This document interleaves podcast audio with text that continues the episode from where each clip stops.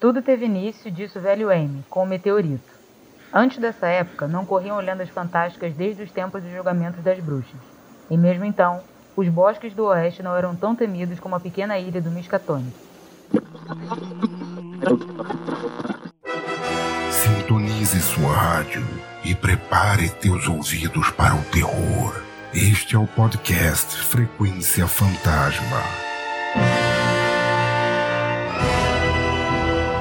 Seja bem-vindo você, ser vivo ou não. Peraí, peraí. Fala galera, aqui quem fala não é o Sérgio, resolvemos bagunçar essa rádio aqui, quem está falando sou eu, a sua Elvira Luiz. Sejam bem-vindos ao mais novo quadro do Frequência Biblioteca Fantasma, onde a gente vai assombrar vocês com a boa e velha literatura de horror. E para fazer isso eu não tô sozinha, tô com a minha bancada aqui maravilhosa e tradicional, Fábio, Lucas e o grande Sérgio que gentilmente me emprestou as chaves da mansão. Opa, isso aí, quadro novo. Parabéns, até que enfim a gente prometeu. Derrubou esse safado aí. Não, que isso? Não, cara. Que isso, cara. Não, isso é, é bom, cara. Ele já é... vinha dizendo que a revolução chegaria, né? Então, ela Bota chegou o esse hino da ano. União Soviética aí, bota aí no fundo. Tarda, mas não falha. Não, então, cara, não, mas isso é bem legal porque a gente falou o ano inteiro que a gente tava querendo mudar, expandir o projeto, né? E agora tá aí, né, cara? A gente, a gente vai ter não só programa sobre cinema, mas sobre literatura e também sobre games, né? Então esse aqui é o Biblioteca Fantasma, que é sobre literatura, como a Luísa já apresentou aí, e eu não consigo deixar de falar porque já é costume. Então é isso. Então Porque segue aí. Você É, não é o host aí. desta É. bagaça É, mais. Você não é mais o floquinho de neve, você não é mais especial. Coloque-se no seu lugar. Você não está no seu lugar de fala agora. Mas Tá assim, é importante explicar o porquê que a Luísa tá hosteando justo de literatura. É que assim, o critério, além de beleza, Porque ela é a única que sabe ler. é a única alfabetizada. então, sabe? Eu só sei ler figura só. Ouvindo no, no YouTube. Caraca. Siga a linha pontilhada. É, a tipo alfabetizada. O, o Sérgio. O Sérgio é aquele, aquele, aquela pessoa que compra livro de youtuber, fica ligando um pontinho, pintando. o livro tem 200 páginas. Epa, Cem- epa, Não. epa. Oit- é, 150 páginas são só de pintura de figura. Isso, sou eu. Epa, Joguinhos. epa, Só, epa. só, só Ah, é, figura. mas é, é isso aí, né? E como ela é alfabetizada, ninguém melhor pra, do que pra um programa de literatura né, do que a, a Luísa. E a gente vai ficar aqui consultando o dicionário com essas palavras difíceis livros. Então, host. Agora eu não sou host, eu posso falar isso. Hoje é sobre o quê? Qual o tema de hoje desse episódio aqui? O tema de hoje é A Cor que Caiu do Espaço, do nosso querido H.P. Lovecraft. Um conto publicado originalmente em 1927 na revista Amazing Stories, que era uma revista pulp de ficção científica, criada em 1926 por Hugo Gernsback. Então, galera, para vocês que não são iniciados ainda, o Hugo Gernsback é simplesmente um cara super importante. Ele fundou essa revista Amazing Stories, que foi a primeira revista a falar só de ficção científica, e deu a primeira oportunidade a uma galerinha sem importância aí, como Arthur C. Clarke, Isaac Asimov, entre outros. E a galera também vai se ligar que o prêmio Hugo, que é dado ao melhor livro de ficção científica, é graças a esse lindo velhinho. E por falar nisso, vamos falar de revistas pulp. Alguém sabe o que é pulp? Diga aí, Lucas, você sabe o que é pulp? É, ele tem esse nome porque eu posso. é, Vamos ver se eu vou explicar direito. Que é feito da polpa da árvore, que é um material barato de se produzir, então por- a qualidade não é tão boa, é uma, é uma leitura rápida e fácil e acessível para as pessoas, que na verdade é uma literatura de massa, né, de entretenimento e tudo mais. Então, ela conseguia alcançar um público muito grande e se tornou extremamente popular na, na, na década de 20, 30, se não me engano, né? E como a Luísa já falou, grandes autores surgiram desse meio, publicando histórias sobre ficção científica, terror, fantasia. Então ela teve um papel muito importante, né, no desenvolvimento do que hoje a gente tem como cultura pop. Até Então porque se não tivesse é papel, não literatura- tinha como ler, né? Ah, meu Deus do Tem céu, que ter um- não! O, o homem que dormiu com o Bozo. Aí acordou cheio de Crianças, olha só, olha só, não tem futebol hoje. Se continuar assim, não vai ter futebol. Bom, se ele dormiu com o Bozo, eu já sei qual que é a cor, então. Que... Do Ah, meu Deus! Isso aí. Ah, meu Deus do céu.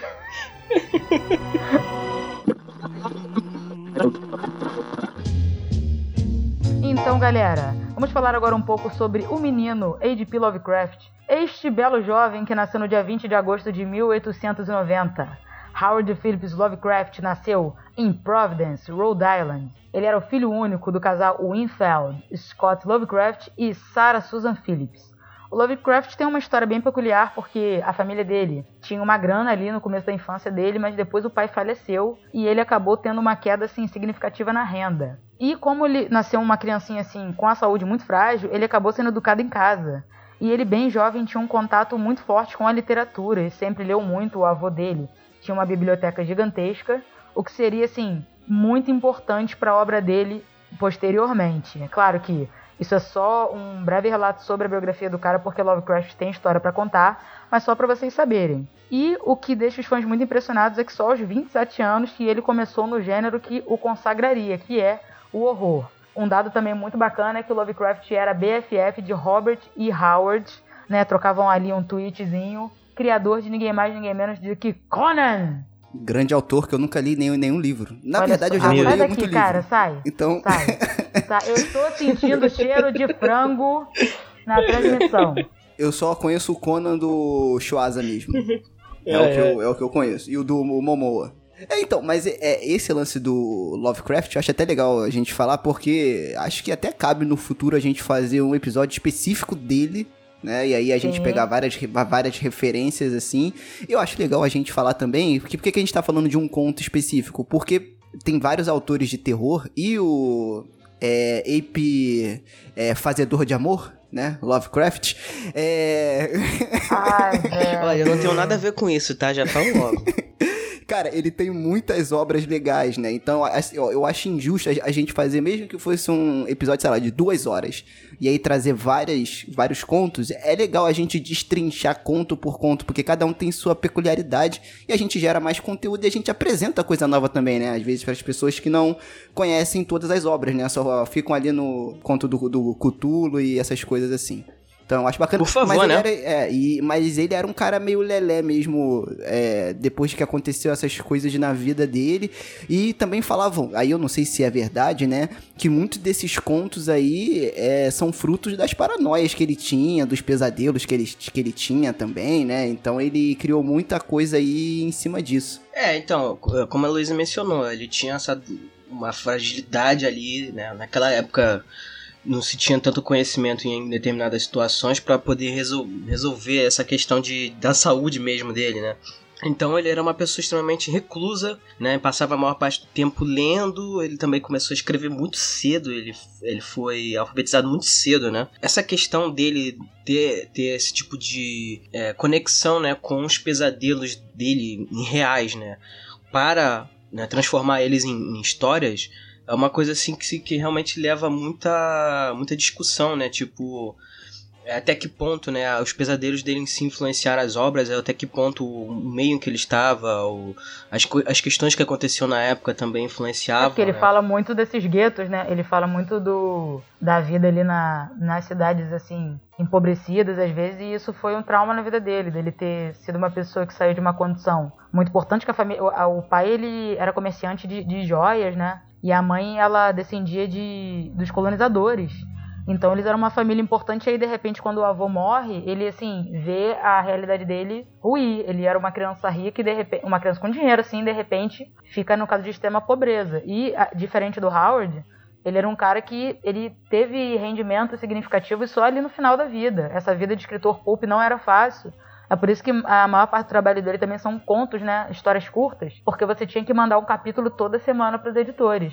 Uhum. E vale, vale mencionar também que existia uma, uma certa, digamos assim, um certo preconceito, né, sobre esse tipo de literatura, né, baixa literatura em termos de, de qualidade, enfim, esse, esse tipo de coisa. E escrever isso para muitos era realmente complicado. Inclusive alguns preferiam até utilizar é, pseudônimos, né, para poderem continuar trabalhando em suas obras. Se eu não me engano, acho que o, o, o, Lovecraft acho que chegou a usar algum pseudônimo também durante um tempo, não foi isso? Não, não tô me lembrado agora. Mas era uma questão do tipo, viver disso era realmente bem complicado. Né? Porque desde, desde sempre a literatura de, de fantasia, de horror, o pessoal tá dizendo que agora o pessoal implica, cara, antigamente era assim a morte, tinha muito essa divisão, né? E é aquilo que a gente sempre escuta falar, como o Lucas mencionou. Ah, se o povão tá lendo, então é errado, é menor. Não que não tivesse é, histórias ruins, mas não quer dizer que era porque era pulp que automaticamente era ruim. Você vê os nomes que a gente citou aqui. Gente, Arthur C. Clarke, Isaac Asimov, pelo amor de Deus, né? Esses caras que, porra, tem histórias maravilhosas. O Alan Poe. Exato. E só foram ter reconhecido. Assim, no caso deles, não, mas o Alan Poe, por exemplo, né, que hoje a gente reverencia como um dos mestres do horror, as pessoas sempre tiveram muito preconceito com essa literatura. E ele mostrou pra gente que, na verdade, não é nada disso, que você tem escritores maravilhosos, histórias fantásticas vindo desse gênero. Pois é, galera. Então, agora eu pergunto para vocês aqui, para os meus companheiros de bancada, qual foi a primeira experiência de vocês lendo Lovecraft? Então, a minha primeira experiência foi moleque, eu acho que eu tinha uns 13, 14 anos, assim. Que eu costumava muito ir, ir muito no sebo e já gostava de terror. E aí alguém falou para mim, algum tio meu falou: Ah, procura os contos do Lovecraft.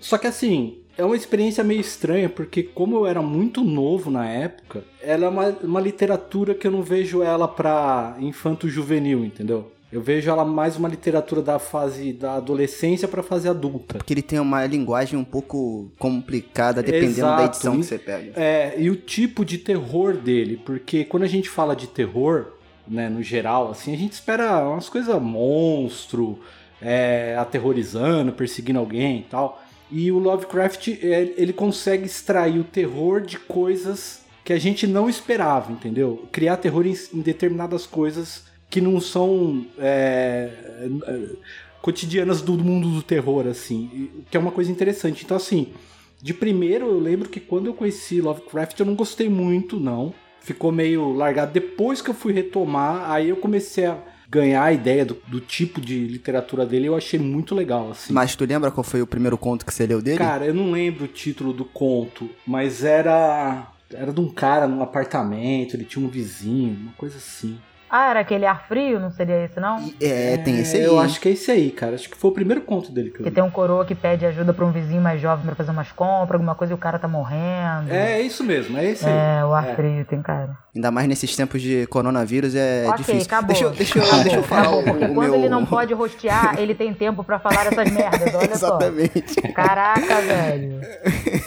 então, deixa eu puxar o meu, o, o, meu, o conto que eu li, o primeiro que eu lembro, é, foi o Nas Montanhas da Loucura. É, que na verdade conta a história de um cara que tá fazendo uma expedição, não lembro muito bem não, mas é mais ou menos isso, é numa expedição, e aí ele chega nessas montanhas aí por algum motivo também que eu não lembro muito bem. Gente, assim, eu vou ser sincero, eu sou muito ruim para decorar a história de tudo, de livro, de filme, então eu esqueço às vezes, mas vocês vão me ajudando aí.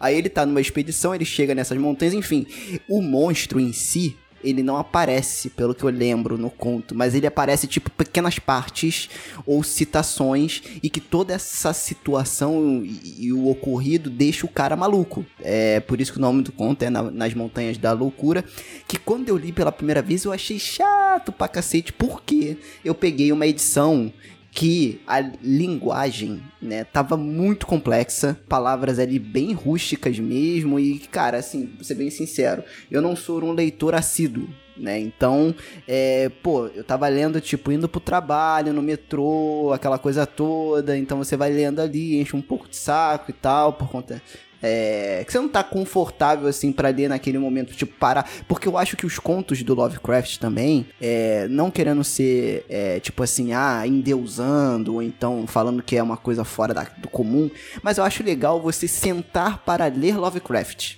Eu acho que, é, não vou dizer todos os contos, porque eu nunca li todos, mas a maioria que eu li, eu acho que a experiência é melhor quando você fala, beleza, agora eu vou tirar, sei lá, uma, duas horas para ler os contos do Lovecraft. E aí você entrar nesse clima, porque isso ajuda bastante. Aí quando eu li pela segunda vez, que eu li em casa tranquilo, com uma outra editora, eu gostei muito mais do conto. E aí eu comecei a ler vários outros, né? Então meu primeiro aí foi nas montanhas, The Mountain of Madness. Meu Deus, esse openenglish.com foi maravilhoso, Obrigado. hein? Professor Eu quero mandar um abraço pro meu 24 professor, por exatamente. dia, hein, gente? e você, Lucas? Então, o meu primeiro contato mesmo, assim, com. Não foi diretamente com Lovecraft, não foi diretamente com uma, com uma adaptação, uma versão do, do livro dele. Na verdade, foi uma adaptação em quadrinho que eu li, publicada em 2015, chamada HP Lovecraft. O Cão de Caça e outras histórias. Que é um mangá, né? Que adapta algumas dessas histórias. É, e aí esse quadrinho ele adapta é, os contos O Templo, O Cão de Caça e A Cidade Sem Nome. Né? Então foi a primeira vez que eu li assim, um texto dele adaptado em quadrinho. E aí depois, definitivamente, a primeira vez que eu fui ler realmente o texto dele foi justamente o A Cor que Caiu do Espaço. Porque era, digamos assim, não era um- uma história muito hypada dele na época. Porque eu acho que o, o que trouxe ele à tona de volta foi as referências a Cthulhu na cultura pop. Então eu acho que isso Pode crer. fez com que as pessoas procurassem o Lovecraft justamente para lerem o chamado do Cthulhu, entendeu? Até porque tem jogos, tem adaptações é, RPG de mesa, enfim, tem várias coisas aí na cultura pop que remetem diretamente ao Cthulhu. Tem até o Damagoste do Tucutulo, hein? Do Cutulo, Damagoste. E tem, tem, tá? Tem um aplicativo no celular que é um Tamagotchi do Cthulhu. Ele começa pequenininho, eu até baixei. É um jogo. Aí você vai alimentando ele com pessoas e peixes. É bem divertido. Fica a dica aí. Tá? Baixa aí na sua loja aí virtual. É, bota pra Bate gente é isso. Faz, faz seus filhos Bate jogarem isso. Faz mesmo. É isso aí. Bom, agora é minha vez aqui. Ó, foi cinematográfica a primeira vez que eu li Lovecraft. Porque eu estava. Eu já era uma criança meio esquisita, né? Tava lendo um livro teórico sobre horror. E aí o cara foi e mencionou Lovecraft. Aí eu, pô, Lovecraft, eu já escutei esse nome e tal. Aí eis que eu vou pra um sebo, que a, a minha infância todinha foi numa porra de um sebo, respirando poeira, adoro até hoje. E aí eu perguntei se tinha alguma coisa de Lovecraft, e aí eis que o cara tinha. A, a minha sorte foi que ele tinha um livro do chamado do Cthulhu. Aí eu já peguei já a obra que a galera mais falava pra ler. Aí como eu já tava um pouco mais velha, aí eu também fiz aquilo que o Sérgio falou. Cheguei assim, fiz todo o ritual, fui pra casa, tava nublado nesse dia, e aí sentei pra ler. Eu falei, caraca, que sinistro. Porque eu achei muito interessante essa tensão. Eu achava que era uma coisa assim muito escrachada. Ah, daqui a pouco vai aparecer um monstro bizarro aí, não sei o que, mas na verdade não. Eu gostei muito dessa construção que ele faz da tensão Uhum. de você não saber bem o que que tá acontecendo aquilo. Uma coisa também que eu curto muito nos contos dele é esse relato de caso, sabe? Eu amo quando tem uma pessoa contando, ah, vou contar agora a você algo que foi relatado a mim por fulano, quando eu estava é muito investigando. legal. Gente, isso é lindo, isso é maravilhoso. Façam, façam isso, autores, sempre. E aí eu super curti, né? E assim, como eu já estava mais velha e já tinha bagagem de terror, aí a leitura foi bacana, mas eu concordo muito com o Lucas quando ele diz que esse da cor que caiu do espaço é muito bacana, porque ele não tem uma linguagem tão rebuscada quanto os outros, e o enredo dele é bem simples. E aí que eu acho que tá a genialidade dele, porque o enredo é simples, se você for olhar assim, a sinopse que a gente vai dar daqui a pouco, mas o cara consegue construir tanta coisa ali dentro desse, desse enredo que você fica assim, engajado, você quer saber o que, que vai acontecer, e a tensão só cresce, ele não perde fôlego em momento algum. É, então, assim, eu não sou um leitor. De novo, eu tô frisando isso, que é porque se eu falar alguma merda aqui, as pessoas já, já ficam já sobre aviso aí. É, ma- mas, assim, eu não sou, de novo, um leitor assíduo, mas eu também acho o chamado de Cthulhu uma boa porta de entrada pra poder conhecer um pouco mais sobre o universo. Porque eu ainda acho que eu não sei se eu comecei tão bem com nas, nas montanhas da loucura, que eu já vi pessoas falando que também é uma boa porta de entrada pra começar. É, mas é, eu achei ele um pouquinho. Não, é- não vou falar que é complicado, gente. Não é complicado. Mas se você tiver algumas referências do chamado do Cthulhu, que foi o segundo conto que eu li dele, se eu não me engano, ajuda.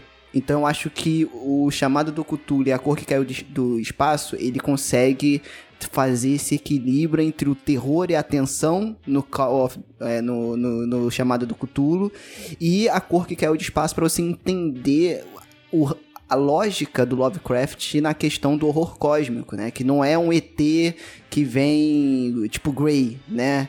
Que vem para abduzir as pessoas e essa coisa toda, que era o que acontecia muito naquela época, né? Até eu vou citar aqui quando a gente estiver falando do livro uma curiosidade interessante do porquê essa mudança. É isso, eu acho que o chamado do Cthulhu também, eu acho que é um bom livro para começar ali, Lovecraft. Inclusive, você mencionar isso é interessante porque isso era a opinião do próprio Lovecraft. Naquela época a literatura pulp é, abordava muito esse tema extraterrestres, né?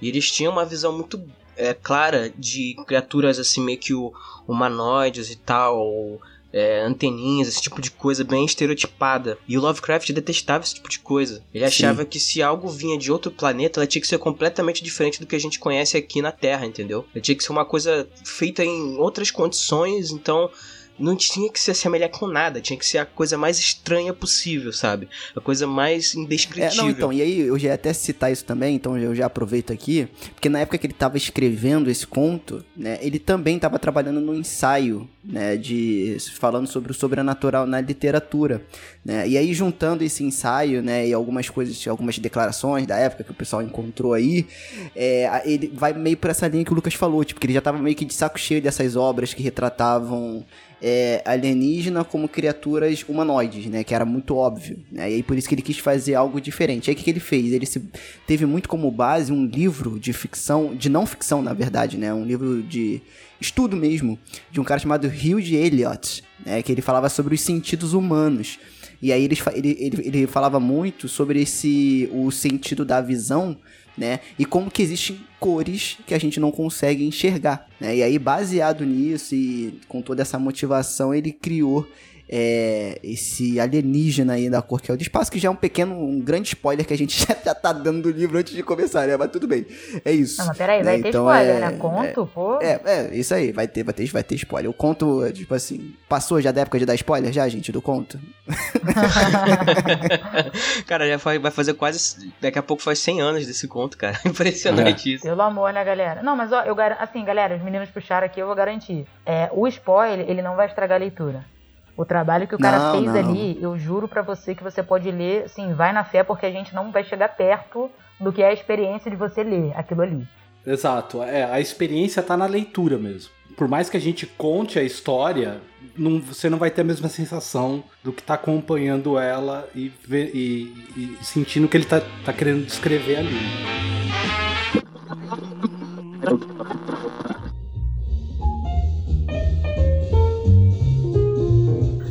Então, galera, nós vamos fazer aqui uma breve sinopse para você que pretende ler o conto e não quer saber de spoilers. Então, a partir daqui, vamos ter spoilers. Caso você não queira saber o enredo, você, por favor, vá ler o conto e volte no outro momento. E para você que não tem medo de adentrar em Arca, partiu. Então, o conto ele vai tratar de um narrador desconhecido que vai ali nos arredores da cidade de Arkham, que é do universo de Lovecraft, para escutar o relato de um velho sobre a morte de uns vizinhos, o velho Amy. Né? Ele vai falando com alguns habitantes ali da área sobre o que aconteceu e ninguém quer entrar muito em detalhes, dizendo que foi um horror indescritível. E o único que sabe é, com 100% de, de exatidão tudo o que aconteceu é o velho Amy, que vai contar para o nosso narrador todos os percalços que aconteceram ali há anos atrás. E aí é isso. E aí, na história, cara, ele começa contando desse meteoro. Né? Primeiro a gente tem que falar da família Gardner, que é a família que mora nessa fazenda.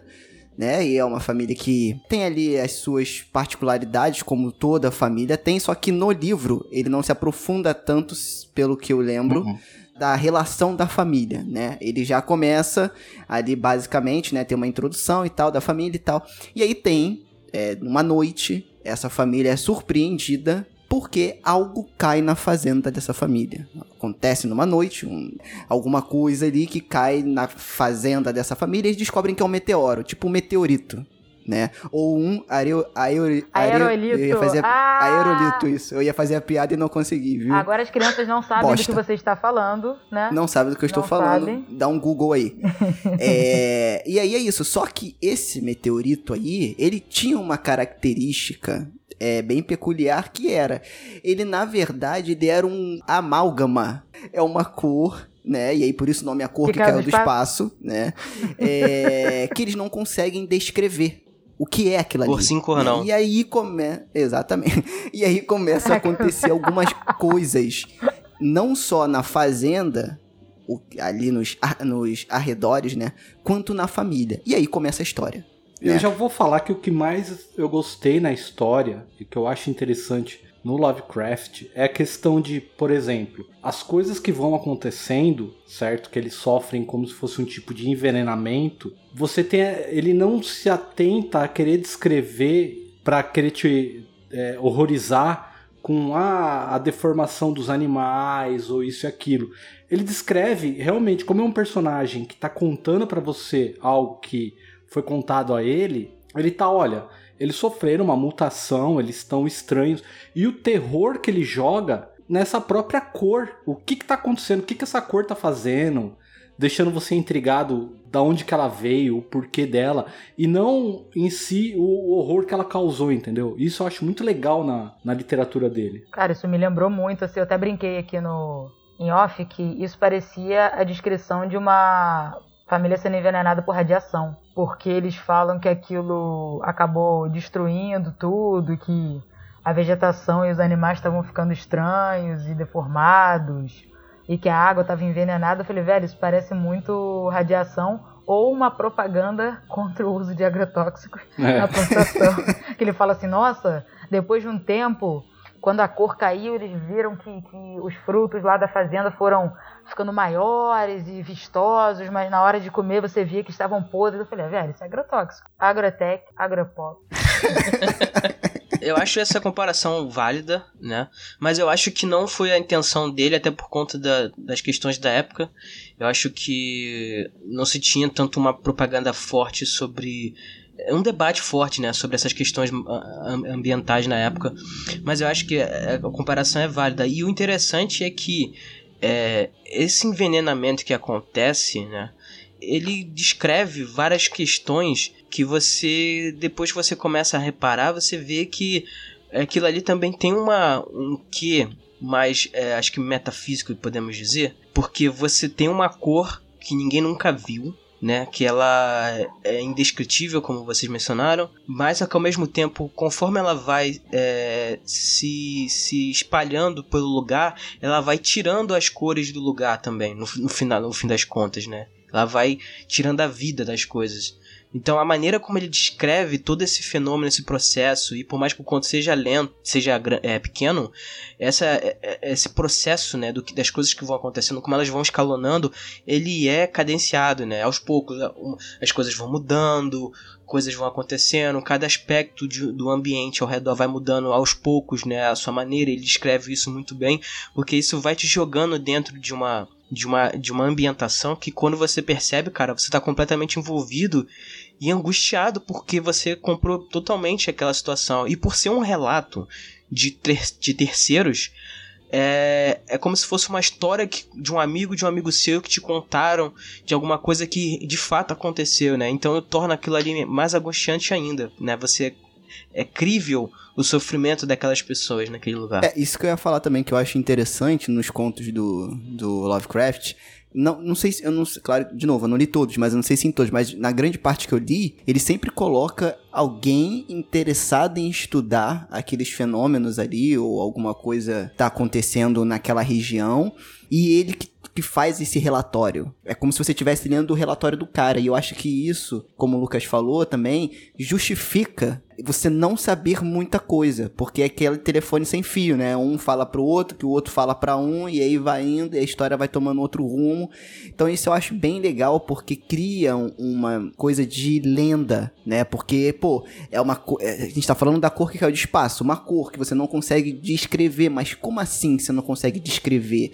E aí a gente começa a entrar no âmbito de lenda, né, sobre aquele lugar. Porque quem garante que aquilo ali não foi um incêndio que deu naquela fazenda, e aí as pessoas tomaram como se fosse uma maldição que aconteceu naquele lugar, e, enfim, sei lá, é, é isso que eu acho legal. E eu acho bacana que no, fi no livro, e também tem esse lance no filme, ele bota um hidrólogo, eu acho, topografista, não sei, que é o estudioso que vai lá pra poder entender o que tá acontecendo ali com aquela região, vai estudar aquilo, é, por, por algum motivo ali, é, Por causa da ali aquela né, região. que ia ser feito. Por conta da hidrelétrica, isso, isso, isso eu achei isso muito legal na história. Por quê? Você tem todo esse acontecimento, que nem você falou. A gente tá ouvindo como se estivesse lendo o relatório do cara. Logo, você se torna como se você fosse um acompanhante do cara naquela história, entendeu? Então, muita coisa para mim faz sentido. Por exemplo, quando a mulher do, do Gardner começa a, a ficar louca. É, a, o lance dele não se atentar, é querer criar uma atmosfera de terror pro leitor da loucura dela, dela trancada no sótão.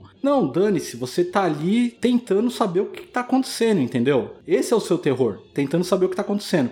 Aquela hidrelétrica é muito importante porque a gente vê que o negócio desanda. Porque nós estamos apegados no que aconteceu naquela fazenda, mas no final a contaminação que teve na própria água, a hidrelétrica vai ser construída. Então você vai ter uma contaminação muito maior mais para frente. O término é esse gancho, entendeu? De tipo, o negócio desandou, cara. É, e, e assim, é, durante o livro, é, ele vai descrevendo que algumas coisas vão acontecendo não só com a fauna e com a flora ali, que tá ali naquela região, como com a família. Só que no final, dá a entender que fica um pouco da cor ainda ali né, naquela por isso que ela é vista como uma região amaldiçoada, né? E tem uma teoria que fala que a cor assim, é uma teoria mesmo que, beleza, a cor é uma raça alienígena, OK, isso aí é assim, não fica claro, mas quando conforme você vai estudando mais Lovecraft, não que eu tenha estudado, mas eu pesquisei sobre, você vê que ele usa essas muitas essas referências e ele de fato quer botar uma raça alienígena em alguns contos dele, né? Por isso que é horror cósmico, né? E aí tem uma teoria que falam que essa raça alienígena veio para a Terra para fazer um experimento. Né? Tipo assim, até onde a vida humana pode prosperar. E por isso que ele faz essa mutação toda para levar ao máximo né, é, o nosso organismo e por isso que fica uma pequena, digamos assim, uma pequena mostra da cor no final, porque pode ser tipo uma bandeira cravada ali que eles podem voltar e continuar os experimentos, enfim, porque no final do conto a, é, dá a entender também que a cor sai, né, ela volta para o espaço. Claro que ela tem vida própria, né? E aí tem essa teoria que eu acho bem bacana a princípio. Não sei se, claro, se ele pensou isso na época. É, engrandece a história. Fica bem bacana para quem curte toda essa lance é, de terror alienígena, essa coisa cósmica. Assim, é, né? Aí que legal, a interpretação de leitura, né? Pra mim, aquela contaminação que ela causou na água já era. Vai construir a hidrelétrica, vai pra frente, entendeu? Sim, sim, sim. Também. Você sabe que, que vai ter um, um caos, né? Não, e é interessante que tem uma, um momento que o, o. eu não sei se é o, o, o velho M que fala ou é o, o narrador que fala o seguinte: ah, vão construir né, a, o reservatório ali naquela região que vai ser inundada e tomara que o terror indescritível que aconteceu nesse lugar fique é, bem fundo, né? No reservatório e nunca mais é, se falem nele novamente. Porque, digamos assim, Lovecraft é conhecido por é, pelo trabalhar bastante o elemento do oceano, né? Do, do, das profundezas do oceano. E aí, no fim das contas, né? Aquele, aquele poço onde a, a, a cor ficou escondida, né? Onde ela se abrigava, vai ficar de, no, no, afundado, né? No, no reservatório que vai ser construído, né? Alguns eu, eu, não sei quantos metros vai ter aquilo ali, eu acho que não chega a descrever, mas vai ser alguma coisa bem grande mesmo. E vai ficar ali nas profundezas, né? No fim das contas, aquilo que veio do espaço vai ficar nas profundezas, né? E não é por conta de uma questão é, natural. Vai ser o próprio homem que vai pegar aquele horror que aconteceu um dia e vai soterrar ele nas profundezas de um, do, do, do mar, ou, enfim, de uma forma é, digamos assim, é, como é que fala? Uma alusão, né? Sobre o, sobre isso, né? Sobre ficar nas profundezas. E eu achei interessante ele trabalhar isso. Isso que o Sérgio falou também é questão do. Ah, alguma coisa restou, né? Há um resquício do que um dia causou todo aquele mal. Né? E eu acho que é, é, é interessante porque, como você tem personagens contando sobre um fato que aconteceu, você vê, por exemplo, sei lá, existem muitas dessas teorias da conspiração por aí na internet de um acidente que aconteceu e as pessoas é, de alguma forma associam isso a, ao sobrenatural. E aí quando você vai ver, tem tipo, ah, tá vendo aquela mancha ali? Aquilo ali foi alguma coisa que não deveria ter acontecido, aquilo não é natural, não sei o que e tal. Então você vê que tem um quê de, de, de é, folclórico, ou então lenda urbana, no caso. Não é, não, não, é, não é na cidade, mas vocês entenderam. Então fica né, esse resquício de que ah, alguma coisa aconteceu ali e pode ainda estar ali, entendeu? Então, tipo, não vai lá. Fábio mencionou que eles vão espalhar esse horror se fizerem a. a se eles inundarem ali, mas na verdade eu, eu, até lembrei agora de um trecho que ele fala que a cada. cada é, vai passando o tempo e que aquilo vai ficando maior. Na verdade, que aquele mal vai crescendo assim um pouquinho, um pouquinho, né? Então eu acho até que já iria tomar tudo, né? E até o cara ele relata quando ele de 40 anos, passou 40 anos, 40 anos depois que o cara vai buscar lá a história, ele fala que tá se sentindo mal. É por isso que fica muito essa, essa brincadeira da radiação foi fogo, porque tipo assim, eu falei assim, cara, realmente parece envenenamento, porque afetou ali os animais, as plantas e tal, e, e perturbou ali a, as pessoas. Elas ficaram doidas. Eu falei assim, pô, é, e o cara chegar lá e ele ficar com aquela sensação assim de mal-estar, meio que deixa isso claro, né? E a questão também deles construir, deles inundarem de qualquer jeito, é porque até o próprio cara fala que, ah, passaram uns 40 anos assim. E aí o pessoal fala que o M tá doido, que ele não, tá, não fala coisa com coisa.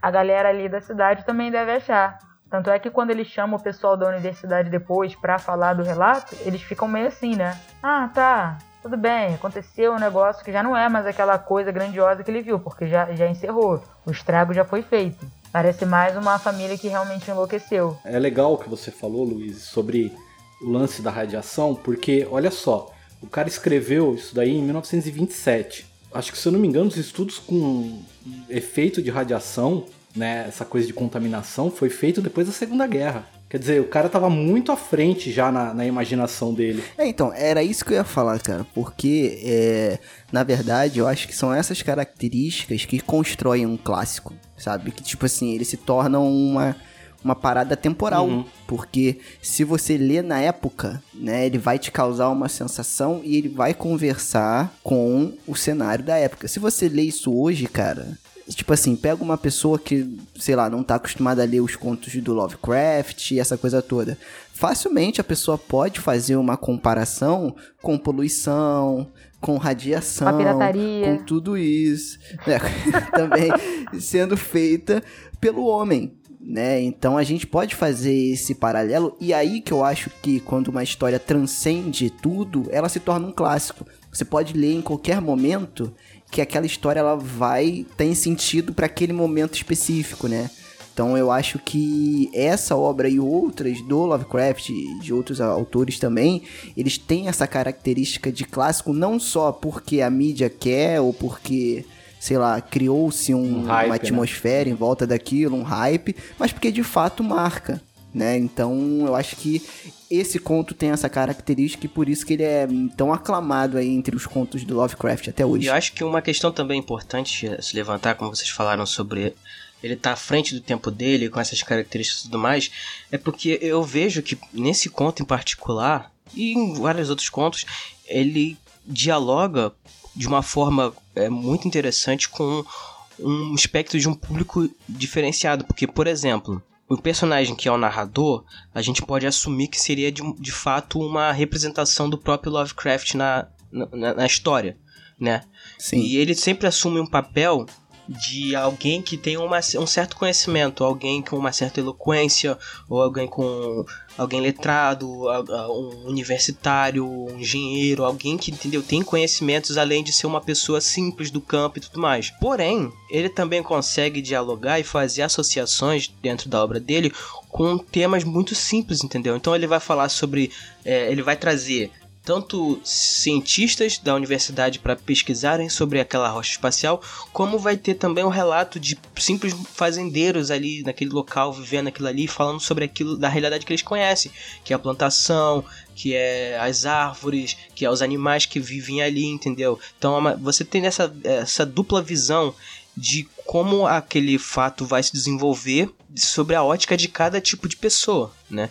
E ele faz, é, é, digamos assim, referências interessantes, né? Além de ele explicar algumas questões é, é, científicas né, sobre as experiment os experimentos que eles fazem para tentar identificar o que, que, tipo de rocha é aquela, enfim, do meteorito, ele também faz associações religiosas, né? Então tem uma que, eu, que me chamou muita atenção, que ele fala assim, ah, aquele, aquele show de luzes fantasmagóricos no céu, que se assemelhava às chamas de, de, de, de Pentecostes, mas ele faz uma, uma, uma associação ali a, a, a, a passagens religiosas, né, muito claras para um povo que uma, um tipo de pessoa que seria uma pessoa mais simples e tudo mais. E você vê isso também é, na parte que o eu não sei se é o M que se questiona, mas ele fala para o, o, ele fala sobre o, o, o Gardner, né, sobre o, o, o fazendeiro e tudo mais ele era um homem temente a Deus, ele era uma pessoa, digamos assim, boa e tudo mais, então por que aquilo acontece com ele, né? Então tem essa, esse questionamento religioso ali dentro da obra,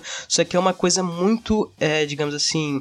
É... Sutil. Sutil, é. Essa é a palavra que eu tava procurando. Sutil, entendeu? Então você vê que o contexto ali naquela obra ele, é, ele trata com muita naturalidade, o que torna ela muito verossímil, entendeu? Então acho que isso é um ponto muito interessante de se destacar. É, e tem uma outra coisa, eu vou falar uma coisa polêmica aqui, ó. Mamilos, polêmico.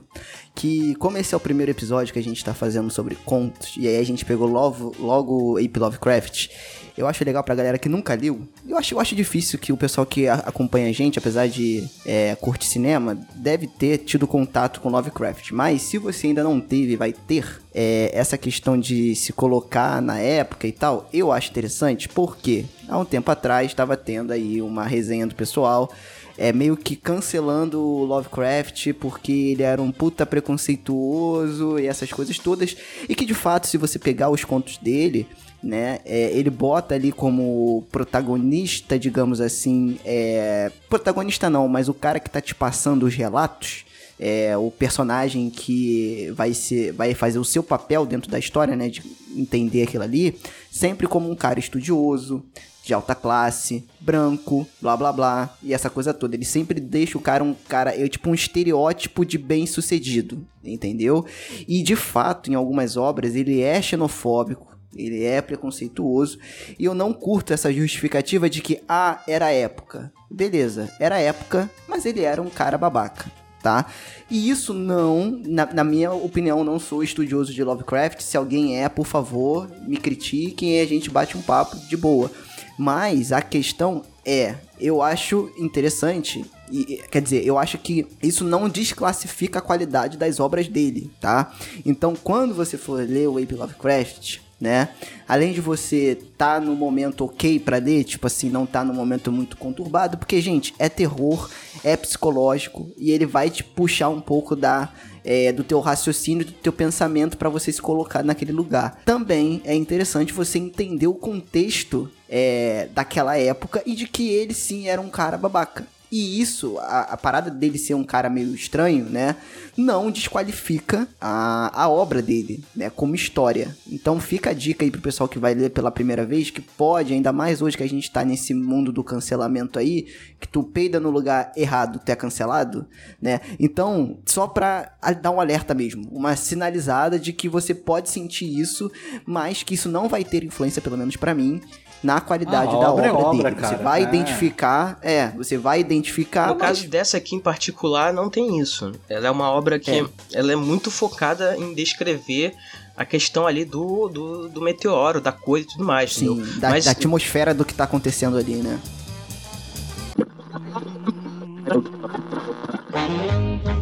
Muito bem, então, galera. Queria que vocês falassem um pouco agora sobre o final. O que, vocês acharam do final? Foi bacana? Foi anticlimático? Como é que foi? Eu gostei. Eu achei um final bacana pra história, bem legal.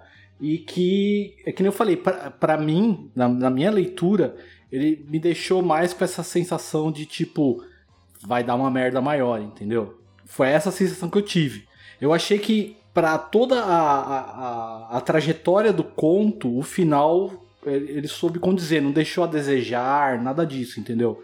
Ele condiz com a história mesmo. E você, Sérgio, o que, que você achou? Cara, então, eu gostei, eu, eu achei legal. É... Ele meio que começa com o final, né? Ele já te fala que aquilo ali tá tudo destruído, tá tudo acabado, e o cara vai contando a história do que aconteceu né? Então ele tem um início, meio, fim ali muito bem descrito, você consegue identificar isso muito claro na obra, né? E eu acho que o final, também concordo com o Fábio, condiz com tudo que ele contou. Né? E, e, e é, é, muito bacana isso também nas obras do, do, do Lovecraft. É bacana, assim, em termos de história, porque geralmente as histórias dele acabam na merda. Tipo assim, tudo de ruim acontece nessa história. Não tem um respiro de esperança e não. É tudo uma merda, tudo acaba. É tem... pra ver o especial de Chaves depois pra ficar aliviado. Exatamente, porque é bem. Tem umas que são bem pesadas, assim, principalmente no final. Esse, né, é, como eu falei, no início ele já dá um panorama do que vai acontecer na história, mas você quer entender como que aconteceu, né? E aí ele te guia até o final. E o final, eu não vou dizer que é previsível, porque para mim não foi.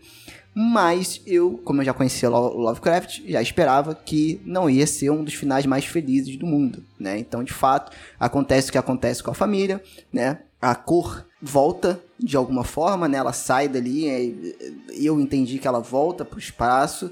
É, comprei muito essa teoria de que pode ser um experimento sendo feito aqui na Terra também, por mais que o Lovecraft não tenha deixado isso claro em momento nenhum, e eu não lembro de ter essa referência em outra obra dele né? Mas eu acho bacana essa teoria aí.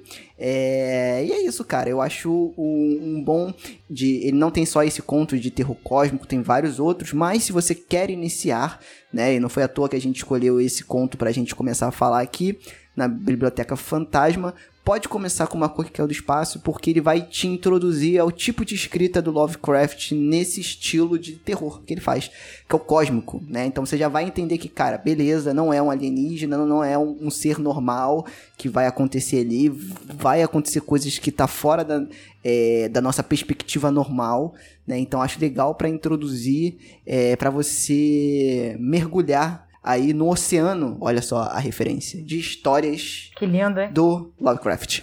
E você, Lucas, que nota você. Não, tô zoando. Então, o que, que você achou do final? Não, então, é, concordo com tudo que vocês falaram. Eu acho assim que é, esse final realmente também tem essa percepção que o Sérgio teve, a cor ela, realmente ela volta para o espaço, ela volta para sua origem. E acho que a ideia dele nesse conto não foi criar algo para ser explorado depois ou para dar início a alguma coisa. Eu acho que foi uma história episódica, sabe? Ela foi assim: coisas estranhas podem acontecer com pessoas simples e, e, boas, sabe? Coisas ruins podem acontecer. E é isso, entendeu? Então a estranheza ela vem, surge Boa. E, e vai embora. E é isso, entendeu? Para dizer assim, é uma história episódica. Aquilo ali veio, aconteceu e acabou e ficou essa lenda naquela região, né? Ficou esse mistério e tudo mais, entendeu? Então eu acho isso muito bom. É uma coisa, é um tipo de coisa que particularmente me agrada muito. É o tipo de história que você pode ouvir em qualquer lugar, sabe? Todo de todo lugar, assim, você tem uma história, alguma coisa assim sobre, ah, sabe o que aconteceu ali e tal, e não sei o que, então isso tem boatos e tudo mais. Então eu acho que essa essa atmosfera, né, de que algo veio e foi e, e, e é isso, torna tudo mais mais intrigante, mais envolvente. Então eu acho que ele termina de uma forma muito perfeita, sabe? Tipo, é, foi isso e e, e, inclusive até o personagem, né, o narrador fala assim, e eu pretendo nunca mais voltar nesse lugar amaldiçoado. É, nossa, eu fiquei muito surpresa quando ele chega e já começa falando assim, eu larguei o meu trabalho, eu falei, eu não volto mais aqui, porque se não me engano Exatamente. passa até, ele diz que passa, né, quando chega o verão ele ainda tá pensando naquilo, ele tem pesadelos, é. ele não quer mais saber. Uhum. É. Cara, vou me repetir, mas eu concordo com o que os meninos falaram, o final foi muito bom, e foi condizente com aquilo que o conto apresentou o tempo todo. E eu só fiquei surpresa positivamente porque eu achei que já ia acabar tudo ali. Eu falei assim, ó, a cor vai crescer, vai crescer e o conto vai acabar com a cidade inteira sendo exterminada, quando na verdade é pior ainda porque ele meio que deixa a perspectiva de que aquilo vai se alastrar até consumir toda aquela cidade, todo aquele país ali, né? Então eu achei bem bacana nesse ponto. É, eu acho que se o Lovecraft fosse estivesse vivendo nos dias de hoje, cada conto que ele lançaria teria um canal no YouTube contando o final explicado. Gente, final, final explicado. Que o pessoal ia precisar. Inclusive tem o final explicado disso no YouTube, sim, ah, tá? Ah, não, mentira, sério? Aí, ó. Tem, tem. Cara, Muita gente querendo saber o que, que diabos é a cor e tudo mais, cara. Não ah, precisa, cara, por mais que o, o Sérgio tenha falado, ah, é um alienígena e tudo mais, fica subentendido. Beleza, mas não precisa explicar, até porque as entidades cósmicas que aparecem no Lovecraft, de uma certa perspectiva, são todos alienígenas, incluindo o Sim. Entendeu? Só que isso não precisa ser explicado, é uma entidade de um mundo desconhecido. E se e aí você mistura e são religi... tratados como deuses às Sim, vezes também, exatamente. né? Então tem esse conflito, é muito legal. E aí você mistura religião com ciência. É por isso que eu acho estranho quando vão adaptar as histórias dele Porque, cara, como é que você vai adaptar uma coisa dessa? O, cara, o que o cara tá descrevendo, sei lá, porque ele fala que a. Que não, ah, não, a gente chamou de cor, mas não era bem isso. Tinha uma textura assim, tinha uma textura assada. A verdade é que a gente não consegue nem imaginar o que que é, o que que significa aquilo, sabe? Fala se não é genial você brincar com a imaginação do leitor. Não, exato, é lindo. Uhum. Para você as passa páginas. a bola e fala, vai filho. Agora o estúdio tem limite de Ah, orçamento. sim.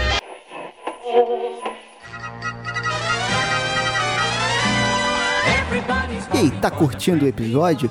E se você curte o podcast e quer ajudar a gente de alguma forma, primeiro já segue a gente nas redes sociais e também, se você quiser e puder, por favor, entre lá no PicPay né, e procure por arroba Frequência Fantasma, em que você pode ajudar a gente a fazer o podcast crescer. Né? Então, quando você ajuda a gente financeiramente lá no PicPay, você entra no grupo exclusivo do podcast e além disso você recebe os episódios antes de todo mundo. Estamos já estudando novas plataformas de financiamento coletivo, mas por enquanto que a gente tem para hoje é essa aí, PicPay. Então, baixa lá e ajuda o podcast.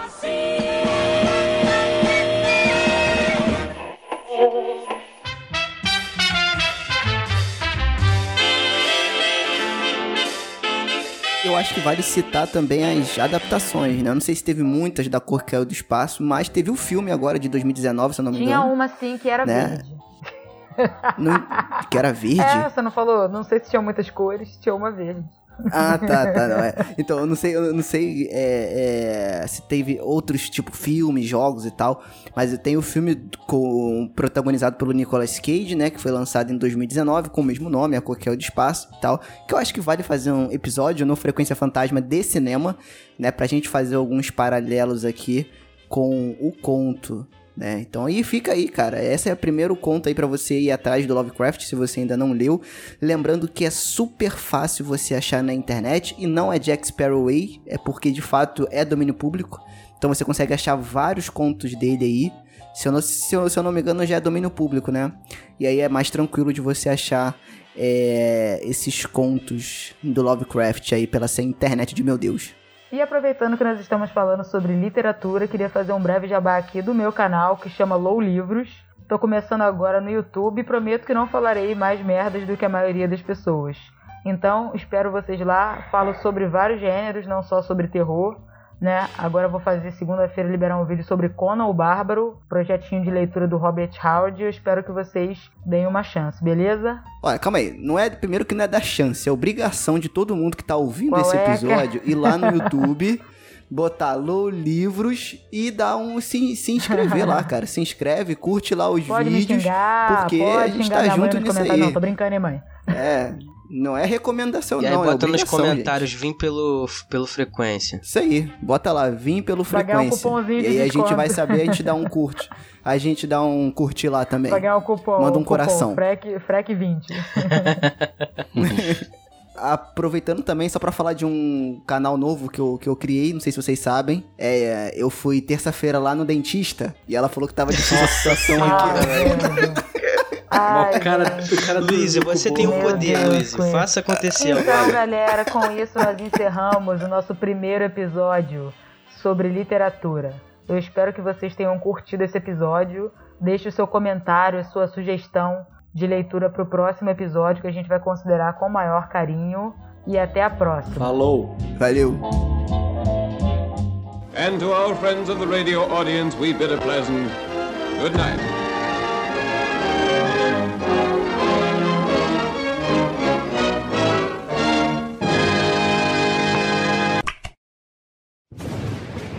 Mausoléu 13 edições.